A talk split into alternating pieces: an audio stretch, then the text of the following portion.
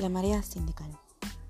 Más allá de que existe una ley de cupo sindical femenino que establece un piso del 30% para la representación femenina en cargos electivos y representativos, la realidad revela que solo un 18% de estos cargos están ocupados por mujeres y de ese porcentaje, 3 de cada 4 se ocupan de temáticas consideradas propias de la mujer, como igualdad de género o servicios sociales.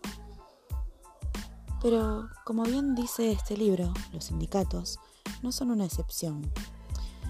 No son más machistas que otros espacios. O lo son tanto como el resto de la sociedad.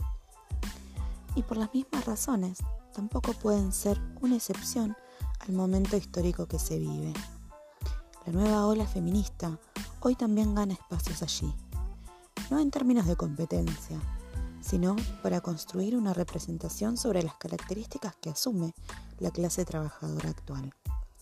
Laura, Susana, Ana, Andrea, Graciela, Alicia, Claudia, Jackie, María Elena, Vanessa, Viviana, Virginia y María son las protagonistas de las historias que aquí se cuentan.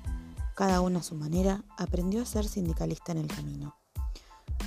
Su mayor o menor visibilidad se entrecruza con la marea verde, porque la revolución de las mujeres también llegó a los sindicatos y obliga al movimiento obrero organizado a replantearse su estructura, sus prácticas, sus representaciones.